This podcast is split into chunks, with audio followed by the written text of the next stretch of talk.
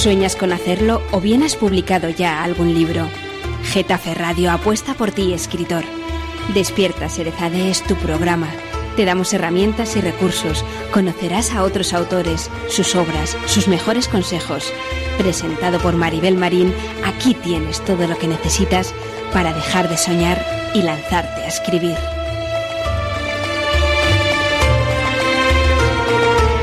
Despierta, Serezade.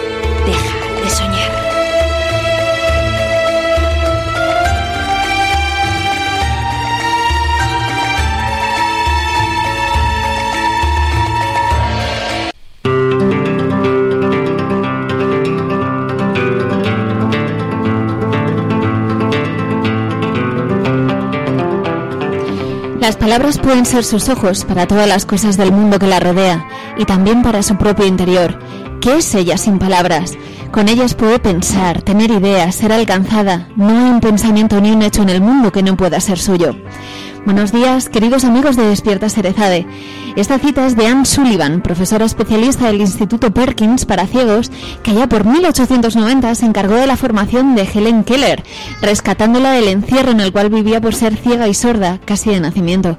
Helen Keller pasó de ser una niña de difícil trato por su incapacidad para comunicarse a convertirse en escritora, oradora y activista política sordociega estadounidense.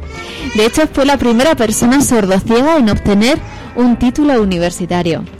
Pero nuestro programa, al menos hoy, no va a recuperar la figura de ninguna de estas mujeres. Su ejemplo nos sirve para poner de relieve el papel del maestro, del buen maestro, y también para descubrir al hombre que se esconde detrás de esa piel. Digo hombre porque esta profesión de imprescindibles es encarnada hoy por uno de carne y hueso. Es un honor contar con él y poder presentarlo tomándonos casi un café. Que no os engañe su voz taimada y su dulce sonrisa. David Gallego conoce cada recoveco de la palabra. Vamos a descubrir a este genial autor, brillante querido profesor. Vamos a declararnos en estado de excepción, sin reglas marcadas, sin pautas. Volvemos como vuelven también ellos, nuestros compañeros de Despierta Serezade. Marian Navarro con su particular efeméride Turillo de Tartarus en el espacio Nevermind. Y Barrios de Letras con Fernando Cota. Preparados y dispuestos, Serezade toma la palabra. Rotolgado e Irá de Bernal, capitanas de estudio, luces y sonido.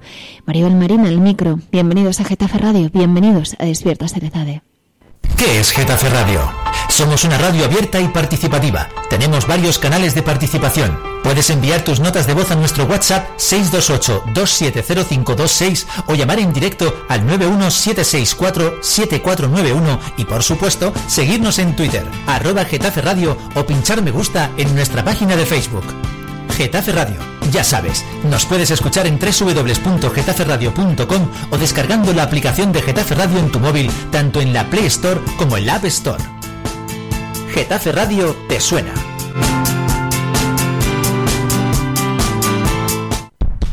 Ya está aquí el maratón de compras de la Asociación de Jóvenes Empresarios de Getafe. Desde el 1 y hasta el 30 de noviembre, participa y disfruta de los premios canjeables en los comercios participantes. Organiza la Asociación de Jóvenes Empresarios de Getafe, AG.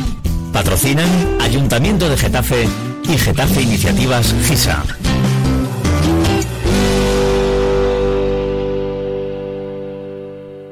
María Navarro, profesora, filóloga, bloguera y escritora, nos descubre en esta sección autores, obras y anécdotas curiosas. Adelante, aquí tenéis nuestro particular efemérides. Hola, buenos días Maribel y amigos de Despierta de Encantada de estar también en esta nueva edición del programa. Bien, vamos al grano. Un día como hoy, 5 de noviembre, se celebra el Día Mundial de V de Vendetta Recuerden, recuerden el 5 de noviembre, conspiración, pólvora y traición. No veo la demora y siempre es la hora de evocarla sin, sin dilación. Es una de las míticas frases de V de Vendetta, la aclamada novela gráfica de Alan Moore, que en el año 2005 se convirtió en película de la mano de James McTaggart con Natalie Portman, Hugo Weaving y John Hurt como protagonistas. Desde ese momento, el 5 de noviembre fue designado como Día Mundial de V de Vendetta. La película fue escrita y producida por los hermanos Wachowski, los creadores de Matrix, y es un título de culto que se ha convertido con su ya legendaria máscara como símbolo en manifiesto cinematográfico de la lucha contra el sistema de toda una generación. En esta fecha de 1994, el Parque de Doñana, ubicado en la provincia de Huelva, España, es declarado Patrimonio de la Humanidad por la UNESCO. Asimismo, en este día del 2007, la Real Academia de la Lengua Española firmó un convenio con el organismo red.es para difundir el idioma español y el resto de lenguas cooficiales en Internet. Autores nacidos en esta fecha. Emilio Lledó, filósofo español formado en Alemania, que ha sido profesor en las universidades de Heidelberg, La Laguna, Barcelona y Madrid, es miembro de la Real Academia Española y Premio Princesa de Asturias 2015 de Comunicación y Humanidades. Jaume Peris, escritor, dibujante y humorista español, fallecido el 1 de febrero de 1995, publicó su primer cómic en prensa en 1996 en diarios como La Soli, El Correo Catalán, La Vanguardia, El Periódico de Cataluña. Ayudó a producir la revista Bank. En esta fecha fallecieron en 1963 Luis Cernuda, nacido el 21 de diciembre de 1902, poeta y crítico literario español, miembro de la llamada generación del 27. En 1925 conoció a Juan Ramón Jiménez y publica sus primeros poemas en Revista de Occidente. En 1926 viaja a Madrid, colabora en La Verdad, Mediodía y Literal. Esta última era una revista malagueña del matrimonio formado por Manuel Altola Rey y Concha Méndez, a los que siempre les unía una gran amistad, incluso en el exilio mexicano. En 1927 publica su primer libro lírico, Perfil de la EDE, y así sigue una carrera que no termina hasta su muerte. Se entera del asesinato de Federico García Lorca y le escribe una sentida elegía titulada A un poeta muerto, FGL, cuyos dos últimos párrafos fueron censurados. Allí tu gran afán enajenado, el puro amor de un dios adolescente entre el verdor de las rosas eternas, porque esta ansia divina, perdida aquí en la tierra, tras de tanto dolor y dejamiento, con su propia grandeza nos advierte de alguna mente creadora inmensa que concibe al poeta cual lengua de su gloria y luego le consuela a través de la muerte. En el año 2005 fallece Federico Carlos Sainz Robles y Rodríguez, juez y escritor español, nacido el 1 de diciembre de 1996. En el 2009 fallece Félix Luna, reconocido abogado, historiador, escritor, artista y político argentino que nació el 30 de septiembre de 1925.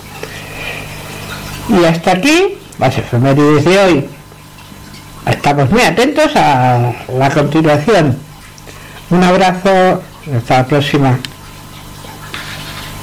Muchísimas gracias, querida Marian. Gracias por tus apuntes. Fantástica, como siempre. Señalas una película muy interesante, V de Vendetta. Pero te despido Sí, con Luis Cernuda, con un poema que es en sí mismo un grito por la libertad. Si el hombre pudiera decir, si el hombre pudiera decir lo que ama, si el hombre pudiera levantar su amor por el cielo como una nube en la luz, si como muros que se derrumban para saludar la verdad erguida en medio, pudiera derrumbar su cuerpo dejándolo solo, la verdad de su amor, la verdad de sí mismo, que no se llama gloria, fortuna o ambición, sino amor o deseo, yo sería aquel que imaginaba, aquel que con su lengua, sus ojos y sus manos proclama ante los hombres la verdad ignorada, la verdad de su amor verdadero. Libertad no conozco, sino la libertad de estar preso en alguien cuyo nombre no puedo oír sin escalofrío, alguien por quien me olvido de esta existencia mezquina, porque en el día y la noche son para mí lo que quiera, y mi cuerpo y espíritu flotan en su cuerpo y espíritu, como leños perdidos que el mar anega o levanta, libremente, con la libertad del amor, la única libertad que me exalta, la única libertad porque muero. Tú justificas mi existencia, si no te conozco no he vivido, si muero sin conocerte, no muero porque no he vivido. Queridos oyentes, no dejéis de perseguir a Marian Navarro, muy activa en redes sociales en el espacio Educación Nuestro Empeño, porque tiene ese empeño de recuperar la memoria, de rescatar autores, obras. No podemos olvidar quiénes somos y los que nos han construido, porque caminamos a hombros de gigantes.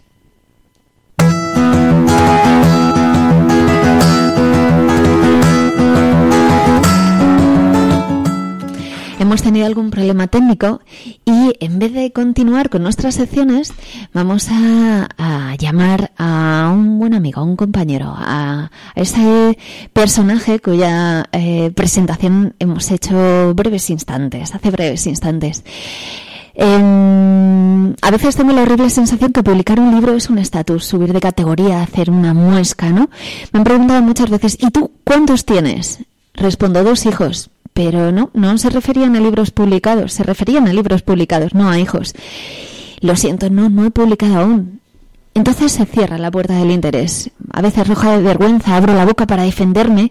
Podría rememorar ensayos, poesía, relatos. Alguno leyó este chico que tengo al otro lado del teléfono, este señor. Pero, ¿para qué?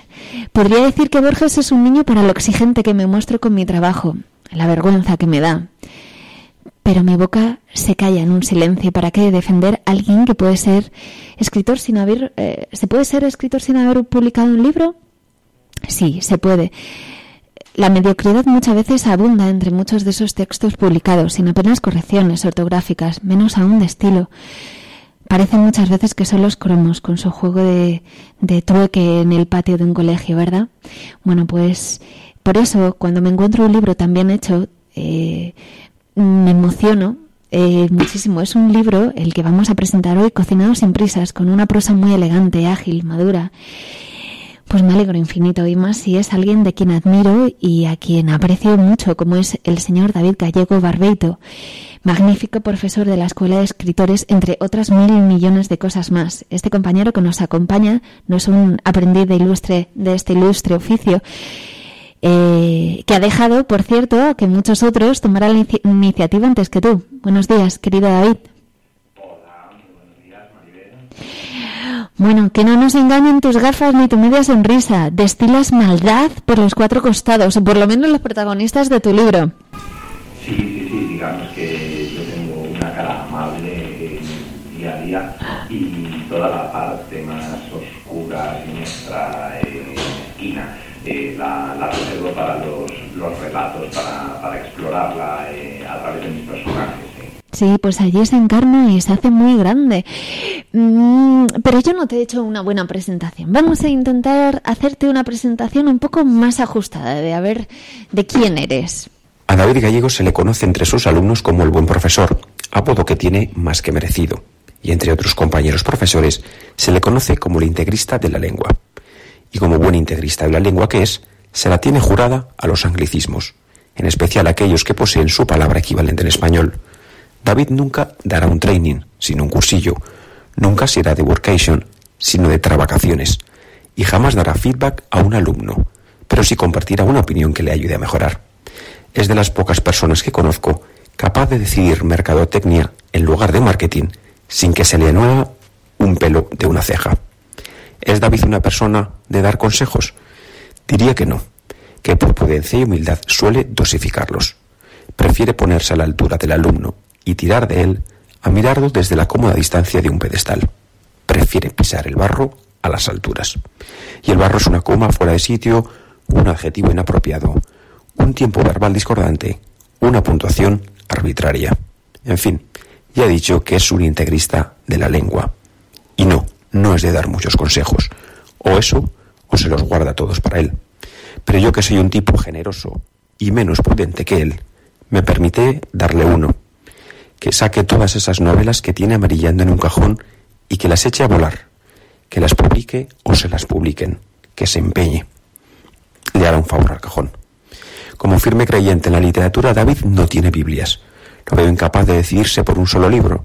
Sus referencias literarias son de lo más variado. Canetti en lo fantástico, Askilsen en lo sucio, Ferrando entre sus compañeros y tal vez Benedetti en la distancia del diario pero también la literatura del holocausto y el cuento latinoamericano del 20 y mucho ensayo, psicología, filosofía, divulgación científica y hasta finanzas. Sino de dónde iba a sacar todas esas locuras de estado de sección.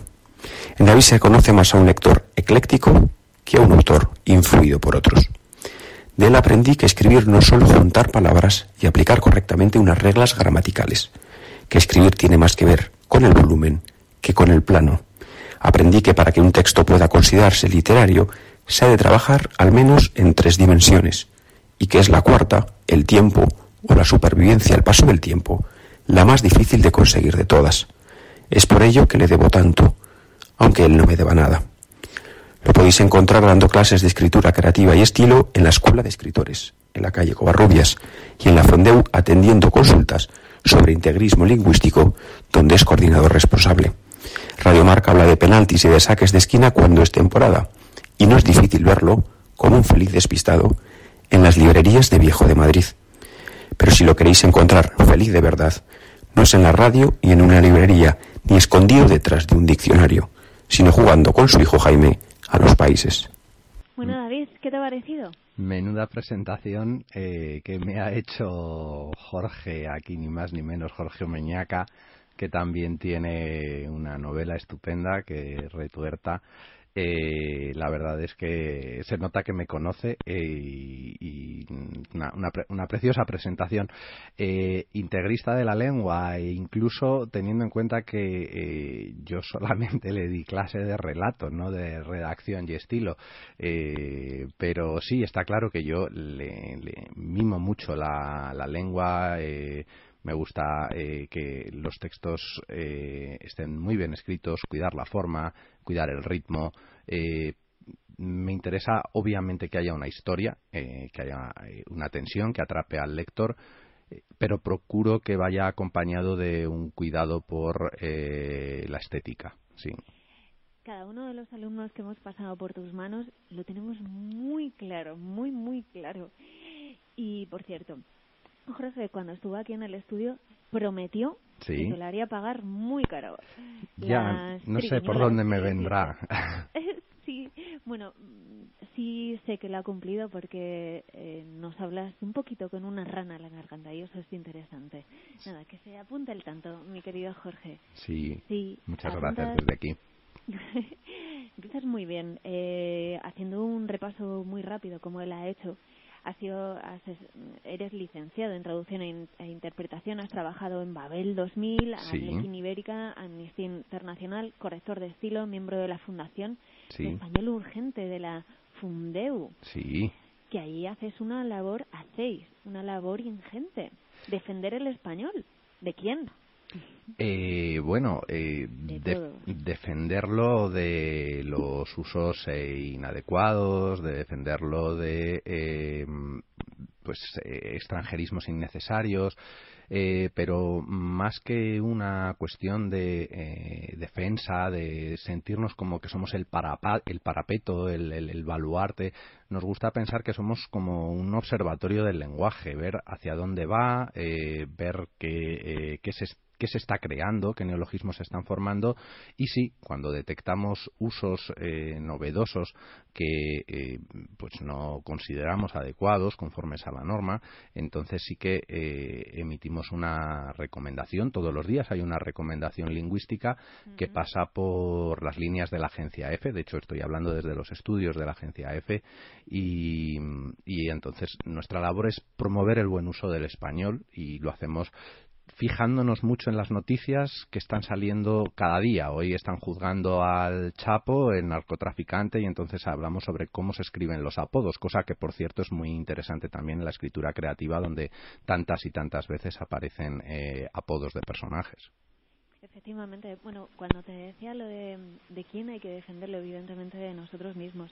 Únicamente, eh, si cualquier persona está interesada en esto que nos estás comentando, que se meta en www.fundeo.es y va a encontrar un montón de recomendaciones tan curiosas, como por ejemplo la del 29 de octubre, cajón de sastre, no cajón desastre, que es algo que, que bueno que curiosamente todos utilizamos mm, de una forma muy muy regular. Aquí lo tenéis el chapo con el artículo en minúscula y sin comillas. Sí. Tenéis cosas muy muy interesantes y bueno yo creo que hacéis una labor ingente un parapeto y un baluarte sin duda alguna David. Muchas gracias y bueno, tratamos de eh, responder. Además, estamos eh, abiertos a recibir consultas por Facebook, por Twitter, por teléfono, e incluso los fines de semana. O sea que de alguna forma somos unos asesores que estamos de guardia ahí, sí. De guardia 24 horas. Por cierto, también, como bien señala nuestro querido Jorge, colaboras con Radio Marca eh, a diario para resolver eh, cada martes, ¿verdad? En, en el programa a diario para resolver, resolver dudas relacionadas con, con el lenguaje del deporte. ¿Cuál es la pregunta más rara que te han podido hacer en ese espacio? Porque se la extraen los presentadores, ¿eh? Te ponen a, aprietos. En eh, este año, ahora mismo, eh, estamos todavía viendo eh, de qué manera vamos a colaborar, pero sí es verdad que llevo dos años trabajando con Pablo Juan Arena y Janela Clavo en, en Radio Marca.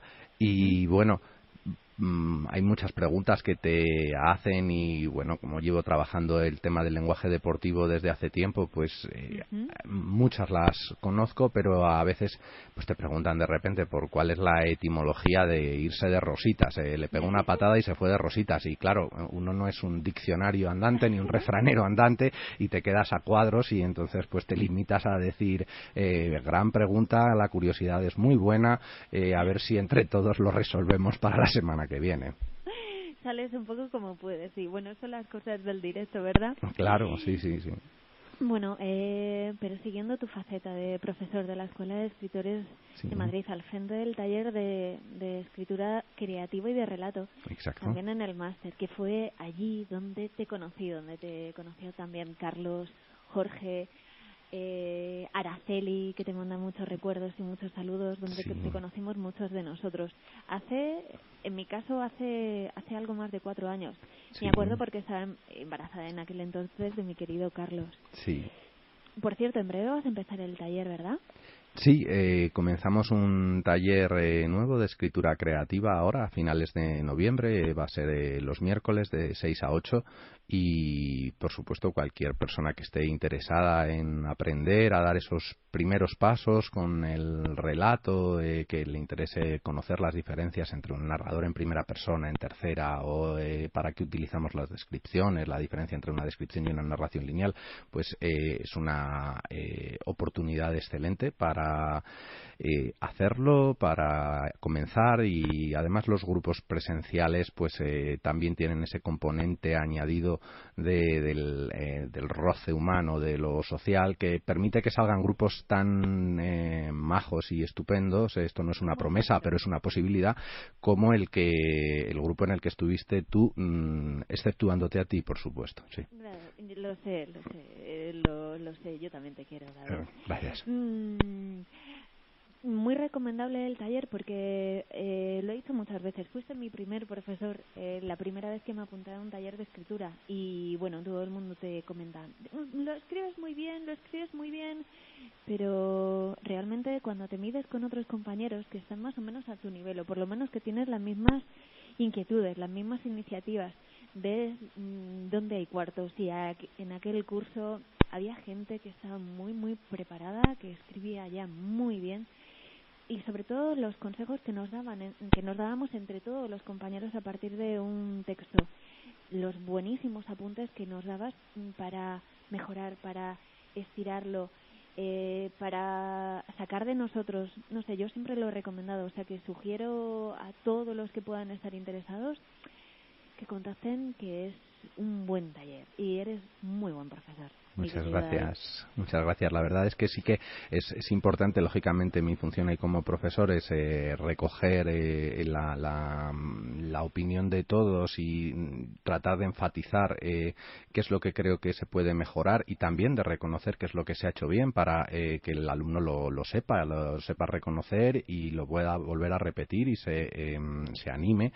pero desde luego de tener esa información que le dan todos los demás compañeros es es fundamental. Mi objetivo eh, final siempre es que las críticas las hagan exclusivamente los alumnos y que a mí me paguen por estar callado. Ese es el, ese es el objetivo, sí. Sí, eh, y además sé que no lo cumples. Todo sé que no lo cumples. Eh, es muy interesante porque además muchas de las sugerencias que haces cuando nosotros empezamos a escribir solemos encasillarnos, ¿no? Uno empieza, por ejemplo, con poesía y ya no hay más mundo allá. Y lo bueno de estos talleres es que eh, vas probando, ¿no? A ciegas, pero vas intentando probar diferentes técnicas, diferentes géneros, y yo creo que esa es una labor muy importante. ¿por qué, ¿por qué ser profesor? ¿Por qué empezaste a ser profesor, David? Por curiosidad, ¿eh? Muy mala.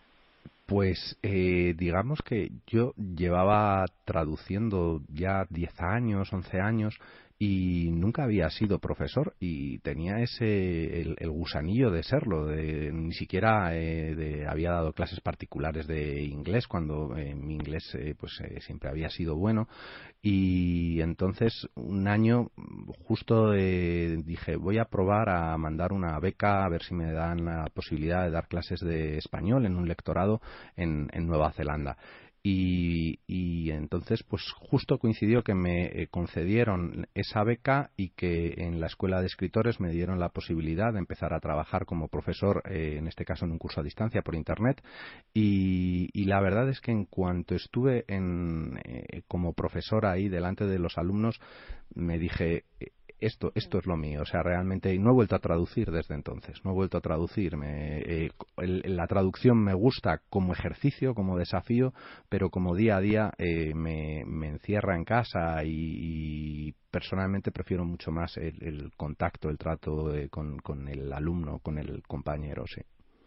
¿Qué es, ¿Qué es lo que te ofrece? ¿Qué es lo que te da? Porque tienes muy claro que te gusta y que y que quieres estar en ese otro lado, pero ¿qué es lo que, qué es lo que te aporta? ¿Qué, qué necesidades son las que te cubre David? Bueno, eh, me, me, carga por una parte de, de ilusión, porque el, alumno que viene a escribir es un alumno que tiene muchísima motivación por aprender y eso eh, a la persona que lleva años eh, dedicado a la escritura pues a veces se le olvida un poco los comienzos o los primeros titubeos y, entonces me, me, aporta esa, esa motivación, esa ilusión, esa disciplina de traer todas las semanas un texto, eh, pues eh, todo eso me lo, me lo aporta. Y luego hay un, un plano humano que ya digo que eh, los grupos suelen funcionar bien, pero en ocasiones pues funcionan especialmente mejor y la clase que en principio es de 6 a 8 se va prolongando después en cañas y se convierte en... te suena, ¿verdad? uno no sabe a qué hora va a terminar la clase, efectivamente. Bueno, he de decir que nosotros éramos buenos y nos recogíamos pronto, pero no vamos a no vamos a decir nombres, no vamos a decir nombres. Por cierto, tenemos otro audio muy interesante. A ver qué te parece. Hola, somos Laura y Jaime. Y queremos mucho a papá. ¿Qué se llama? David. David. Y Jaime, ¿qué cuentos te lee papá? Me lee la bruja Baba me lee los cinco y cuentos del lupo. ¿Y te gusta mucho leer con él?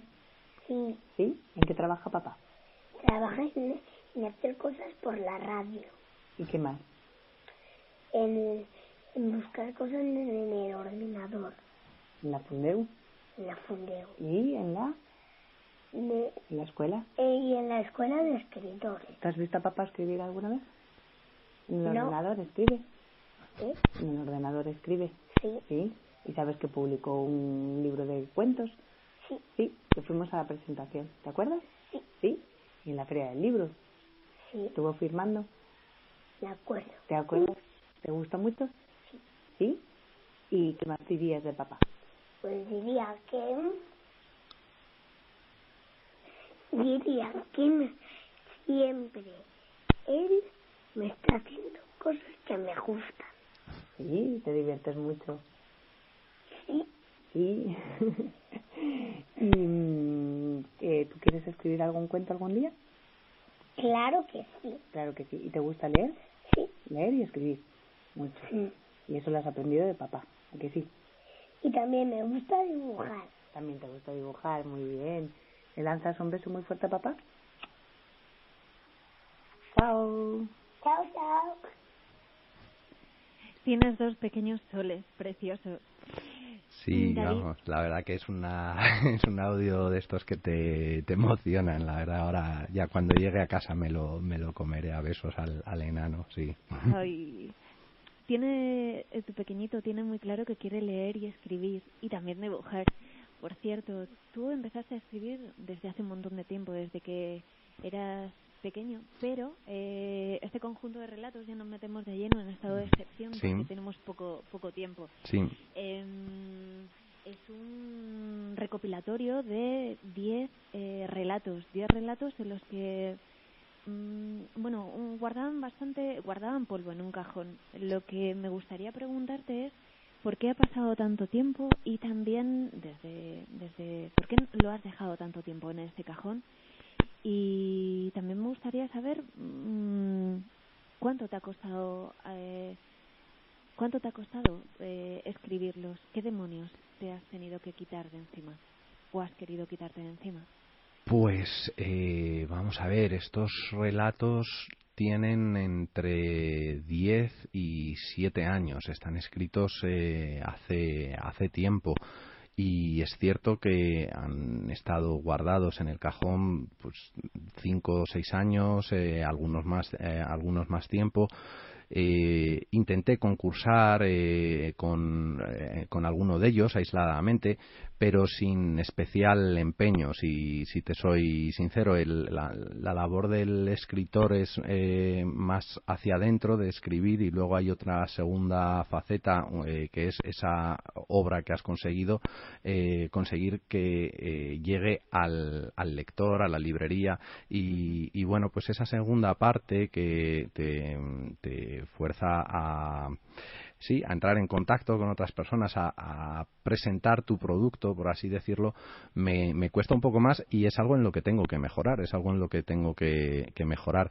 entonces, bueno, hice un par de intentos y a continuación eh, nació Jaime, eh, empecé a trabajar en la Fundeu, me cambiaron las prioridades vitales, eh, durante, he estado absorbido durante cuatro años, mucho y bueno, ya voy teniendo espacios para poder escribir otra vez eh, y, lo que sí que me planteé hace dos años eh, fue el decir bueno pues si no estoy pudiendo escribir quizá pueda intentar mover algo de lo que ya tengo escrito fue justo a, raíz de una amiga que eh, bueno pues estaba con la cuestión esta de tener un hijo no tenerlo y entonces pues después de hablar con ella más adelante se me ocurrió pasarle una novela que tengo escrita y que toca ese tema, aunque sea tangencialmente.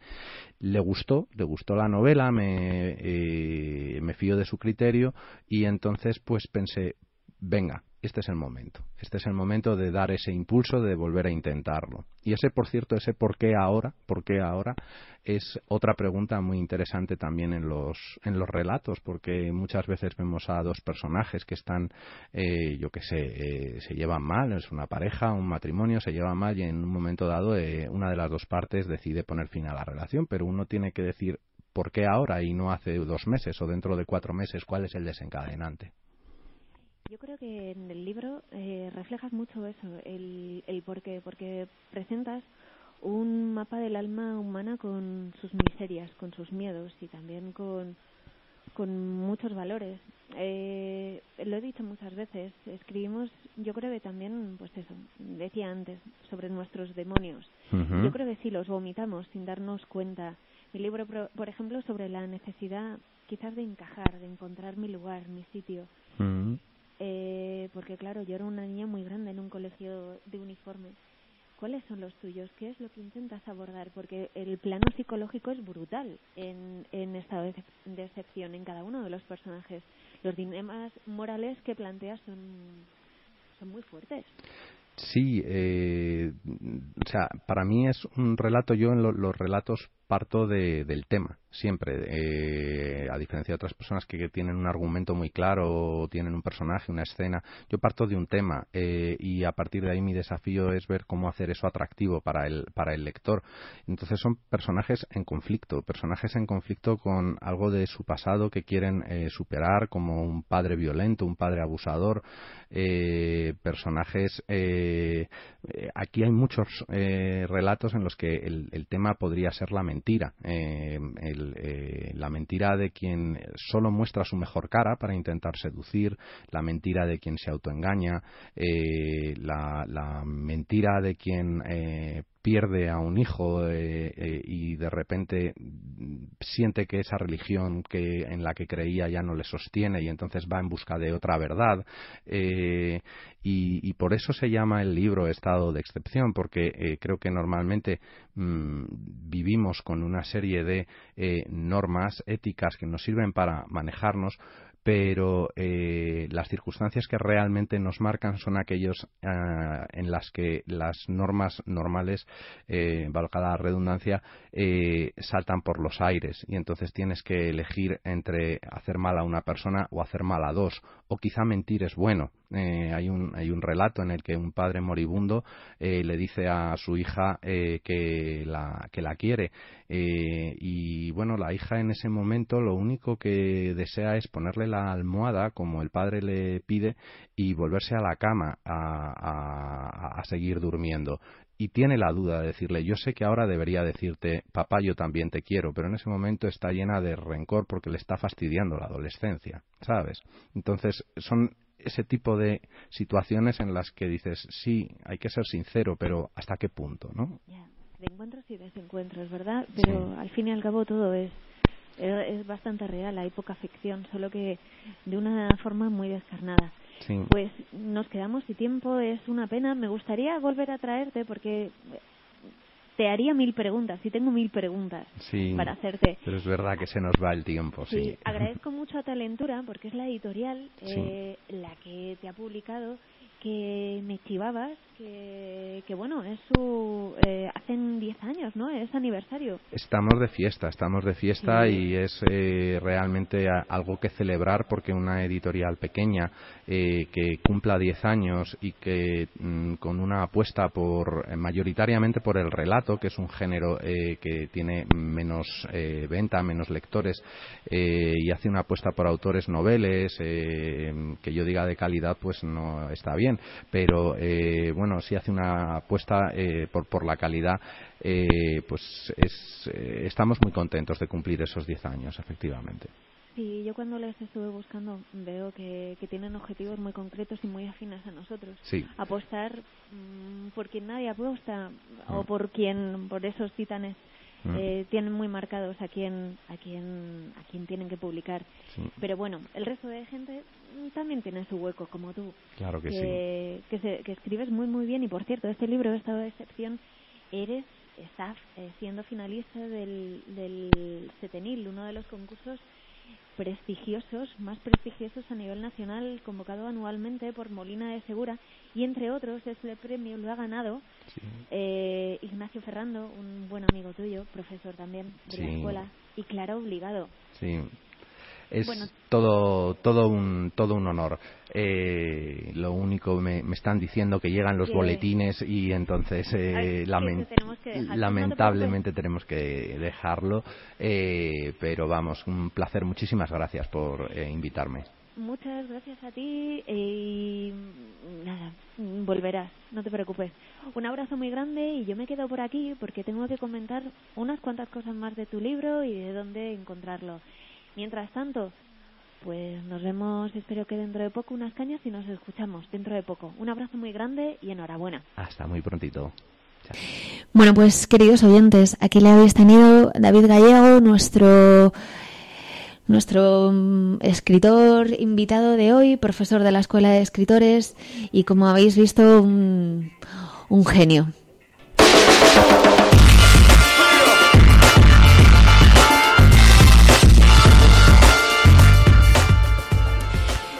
Bueno, esta excepción podéis encontrarlo en Librería Clandestina Online, en la Casa del Libro, en Amazon. Eh, por cierto, en Amazon comentan de él 10 magníficos relatos breves escritos con una cuidadísima prosa, situaciones y personajes a veces más insólitos, a veces más cotidianos, que están siempre perfectamente dibujados. Imprescindible. Como bien comentaba con, con David, eh, este libro dentro de poco eh, se decidirá si es ganador o no de ese premio tan importante del premio Setenil. Ojalá que sí, porque eh, como podéis ver, como podéis intuir, está brillantemente escrito, tiene una, una técnica mm, que bueno, no es un, no es un libro al uso, es, es un libro que que bueno, que despertará el interés de muchos de vosotros. Lástima que no hayamos podido arañar más tiempo. Eh, vamos a continuar nuestro programa. Como hemos empezado, hemos tenido algún problema técnico. Vamos a continuar ahora sí con nuestras secciones. Vamos a continuar con Nevermind.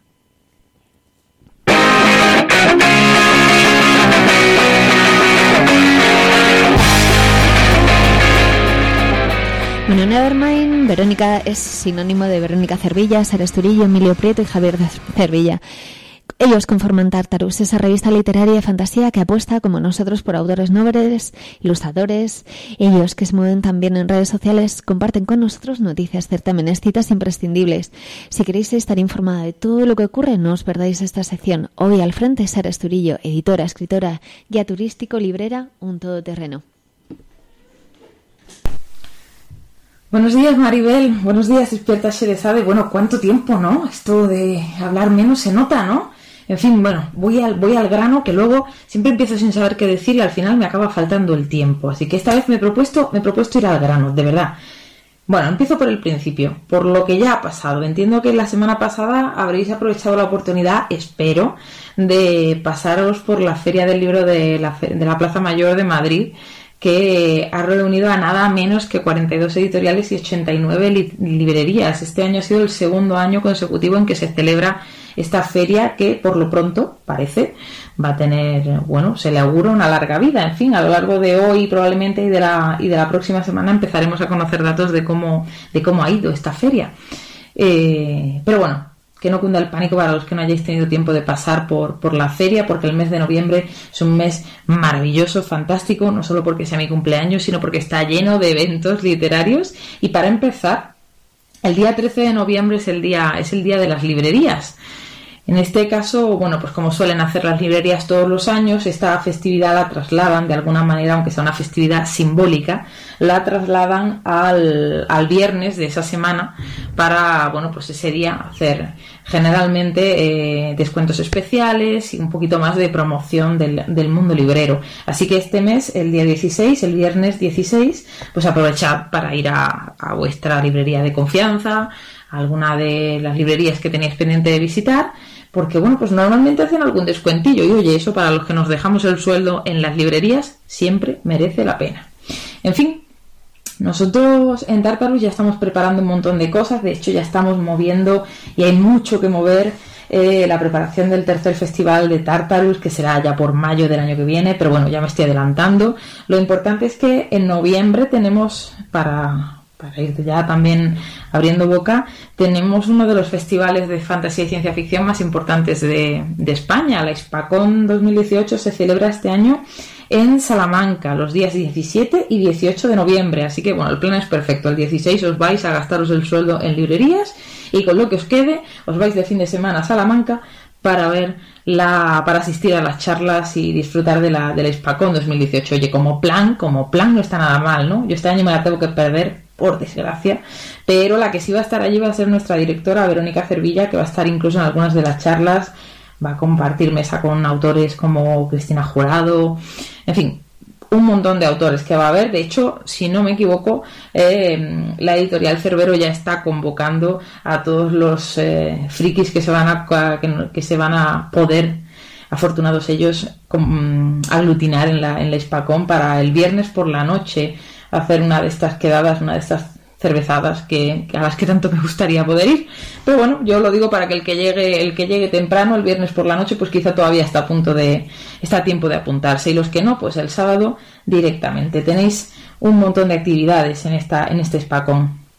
Y, bueno, relacionado también con, con, actividades en las que uno puede participar incluso en la distancia, pues quería hablaros, aunque ya queda muy poquito, muy poquito para que este proyecto acabe, pero estáis todavía a tiempo de financiarlo, eh, veréis el, un grupo de autoras, de las, digamos, autoras referentes de la fantasía y la ciencia ficción en, en España, se han, se han congregado, se han juntado para publicar un libro, Infiltradas, género en el género, que de alguna manera, bueno, pues reúne una serie de ensayos que van a hacer un estudio sobre la literatura de género de género fantástico y de ciencia ficción, por supuesto, la literatura de género eh, eh, con perspectiva de género, ¿vale? De alguna manera es el género en el género, es la vuelta de tuerca que tan necesaria que tan necesaria es. Bueno, pues eh, podéis encontrar muchísima información acerca de este proyecto en internet, porque bueno, pues con la financiación que, que todos los mecenas vamos aportando, pues el libro ya, ya es una realidad, pero todavía está a tiempo de, poder aportar un poquito al proyecto y de llevaros también vuestra copia de, de, Infiltradas. Lo podéis encontrar a través de Kickstarter, a través de Twitter, a través de, por ejemplo, la cuenta de, de la propia Cristina Jurado, a la que he mencionado antes, y de tantas otras autoras que participan en el proyecto, Lola Robles, eh, Alicia Pérez Gil, en fin, muchísimas autoras que están ahí y que, y que, y que participan de este proyecto. Dicho lo cual, para, para inspirarse o para saber, para empezar a entrar a esto que, de lo que se llama la escritura de las mujeres, os tengo que recomendar eh, porque, porque sí, porque yo no me puedo ir sin mi recomendación librera. Os tengo que recomendar un libro maravilloso que ha publicado la editorial Dos Bigotes este mes, este mes pasado, de octubre, que se llama Cómo acabar con la escritura de las mujeres, de Joana Ras. Es absolutamente maravilloso. Es un libro acerca de la, o que revisa las estrategias que a lo largo de la historia se han utilizado para restar importancia o credibilidad o bueno pues para quitar de en medio de alguna manera o quitar del centro de, del punto de mira todo lo que escribían eh, todo lo que han escrito las mujeres. De alguna manera, esas, esos mecanismos que se han utilizado para asumir que lo que escriben las mujeres no es tan importante, no es tan relevante o eh, no ha sido escrito por ellas o si ha sido escrito por ellas es porque ellas son una rareza. En fin, yo, yo os lo recomiendo, os lo recomiendo realmente. Y, nada, chicos, nada más deciros que como siempre me falta el tiempo, así que ya me, me tengo que callar. Yo espero que sigáis disfrutando del, programa y un, y un beso para todos y por supuesto para ti, Maribel. Hasta luego. Muchísimas gracias, mi querida Sara Esturillo. Bueno, recuerdo, Ispacón con Verónica Cervillo y los compañeros de Cerbero.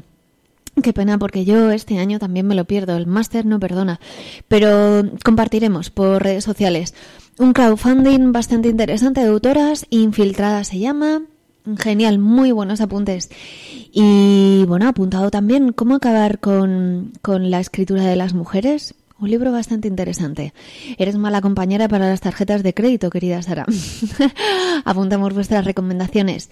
Cerramos este espacio no sin antes recordar que podéis descargar la revista de Tartarus, que es gratuita, con entrevistas a autores, relatos, ortografía, en revistatartarus.wordpress.com. Continuamos con Barrios de Letras.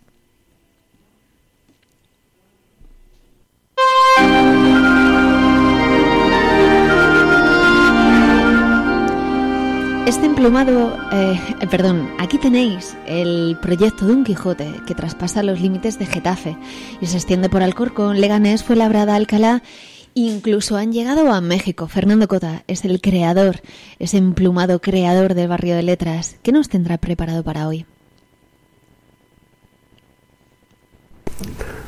Despierta, por favor, y presta atención que Maribel Marín ya está aquí con su melodiosa y mágica voz en Despierta Serezade, soltando fusas y semifusas sostenidas que atrapan desde el do hasta el re e incluso el ra.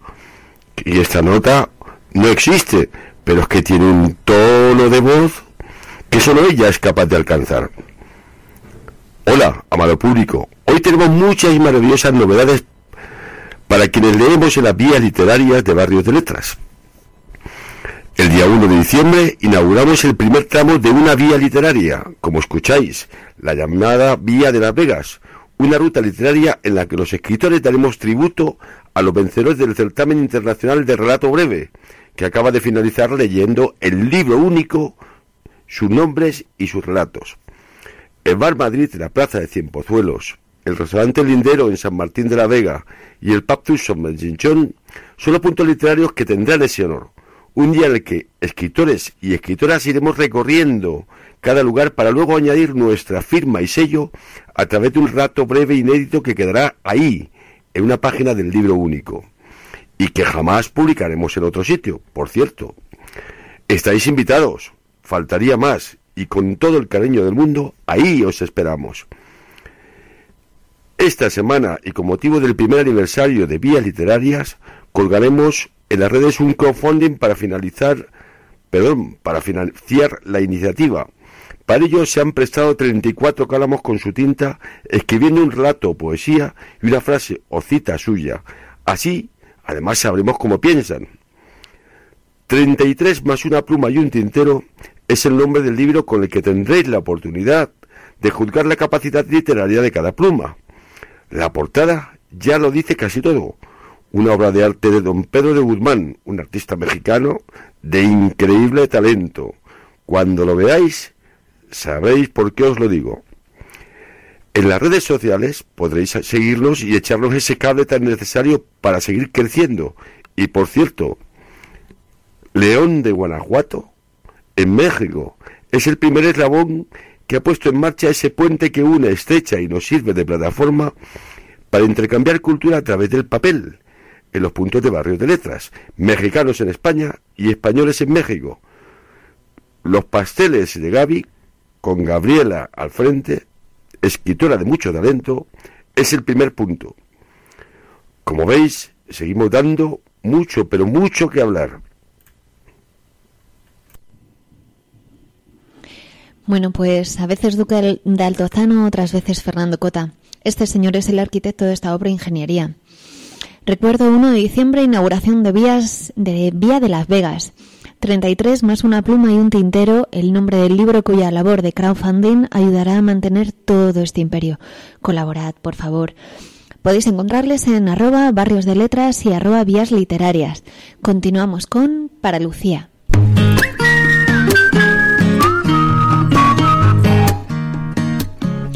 Para Lucía eh, es, una sección que tiene el firme propósito de hacer que la palabra se vuelva carne a través de los textos.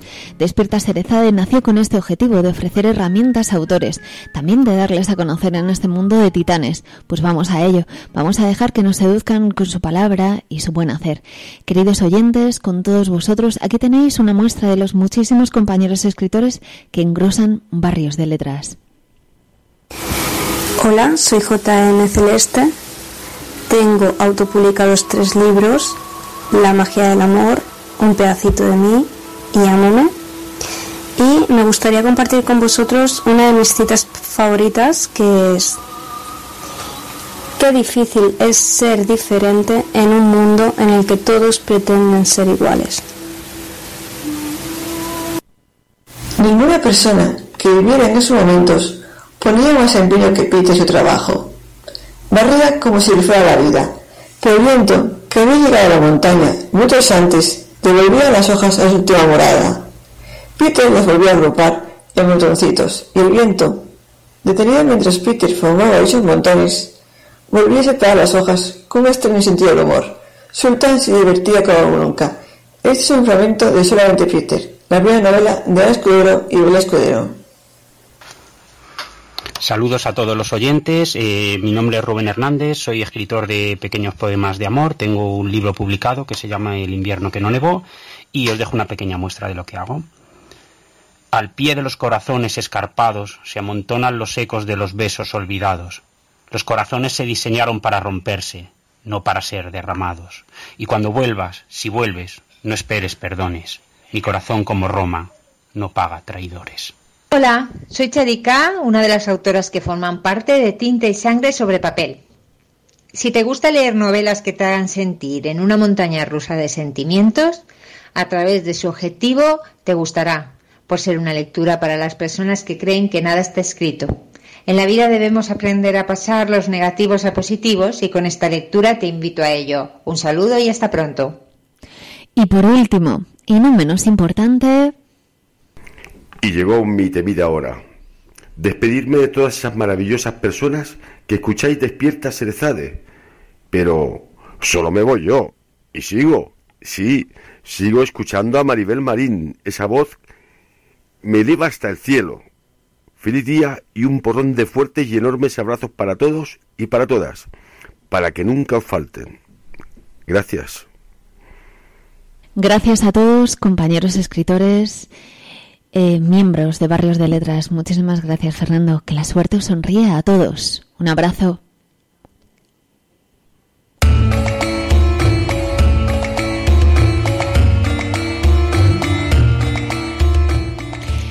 Queridos amigos de Despierta Cerezade, hasta aquí nuestro programa de hoy.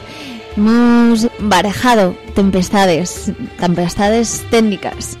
Volvemos el mes que viene con más autores por descubrir, más sueños por realizar. Hasta entonces, dejar de soñar, dejar de que Cerezade tome posesión. Descubrid qué tiene que decir, por qué está ahí.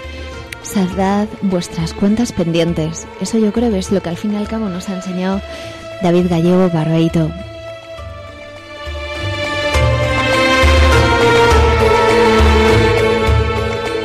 Si me lo permitís, dejadme recordar. El viento no pronuncia ya tu nombre, se lo llevó lejos. Tañen las campanas por los cuerpos que se pudren. La tierra devora cada hueso, tiene hambre de carne y de recuerdo. Arrancado, te hundes palmo a palmo, boca de lobo negro. Flores de plástico crecen en tu cama. Ya no queda tiempo. Hoy sacuno mi hijo, fiel sustituto de ojos de roble, como su abuelo, caballo impetuoso, marín hasta la médula. Hasta siempre.